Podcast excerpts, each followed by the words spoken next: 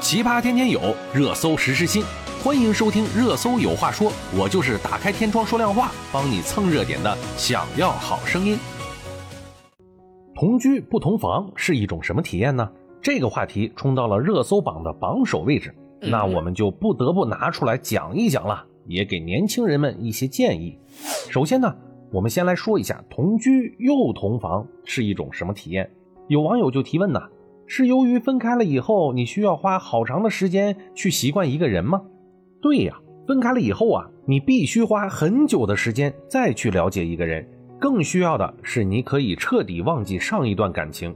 为何情侣不可以同居生活这一话题讨论早就已经聊烂了。我太难了。同居生活有优势也有弊端，全看你自己怎么去对待了。如今呢，很多情侣感情处到很深的情况下，就会考虑到同居生活的难题。可是啊，有几个人会考虑到同居后的伤害呢？同居了，大家就需要对对方有一份责任心。假如啊，双方都没有准备好为另一方付出什么，那住在一起的含义又是什么呢？情侣同居以后啊，就构成了一个温馨的小家，不必光凭着一个爱字就随便的去同居生活。家这个字啊，包括的事物很多，多到许多情侣在同居生活时都因此而分离。同居后啊，大家就要提早的感受到结婚后的生活，柴米油盐的磨练才是最难的。别觉得同居生活就会是幸福快乐又幸福，这个也是两个概念。两个人呢在一起会产生许多的争执，这一份争执会伴随着大家彼此之间进一步的熟识而更新。这个阶段被称为磨合期，磨合期过去了，就会进到宁静期。大家对对方的神秘感，在这个时候就会降低到最低值。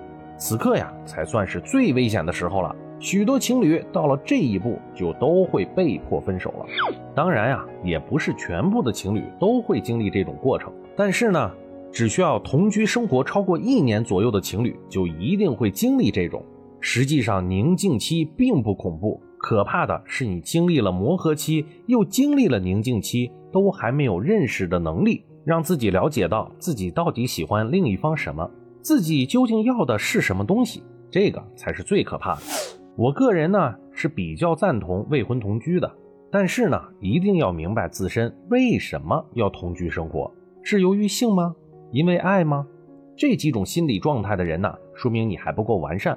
同居生活的必须因素，那便是义务。大家彼此之间呢，都需要为别人去承担，为以后去承担，也要有内心的提前准备。假如同居生活期内出现意外的情况，应该怎么办？我指的是包括钱财呢，家里面呀，怀孕层面呀。钱财呢，是只需要大家双方都肯努力，那这方面呢，就不需要过多的描述了。关键呢，是家中的层面。如果你们两家中有一方绝不允许大家在一起，那这个时候大家想怎么处理呢？如果这个期间内发生了意外的怀孕了，大家是否能做到正确的选择呢？如果只是单纯的为了更好的试一下另一方的身子是不是身心健康，那么我说只需要通过另一方允许，那大胆的去试。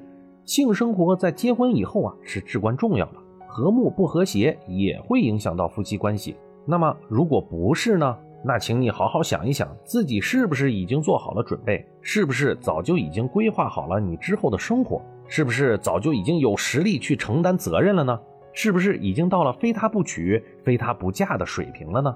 假如这种啊，你都已经做好了准备，那没什么可说的，可以大胆的去和恋人同居生活。无论最后的结论是如何，只要你努力了，那所有的人都要为你竖起大拇指。而你也可以自豪地对自己说：“我努力过。”对于结果怎么样，那就只有看你们是不是早已经缘定今生了。那么，同居不同房又是一种什么样的体验呢？情侣同居不同房，可以拥有自己的房间，可以拥有自己很舒服的个人空间，无需无时无刻的在一起，因为工作的关系，都需要安静独立的思考空间。有了中间的这一层屏障，那也是非常棒的。其实啊，同居不同房也是有些许好处的。比如同居一起啊，少不了吵吵闹闹的。有时候啊，吵架了，可能不想看到对方，要冷静一下，想自己待一会儿，就会去自己的房间，眼不见为净嘛。我们会经常到客厅，经常串门到对方的房间一起聊天、看电影、吃东西，方方面面的。不同房不代表不可以串门啊！有了自己的房间，可以自己设计房间，还少不了争吵。同时啊，储物也多了很多，不用把东西都挤在一起。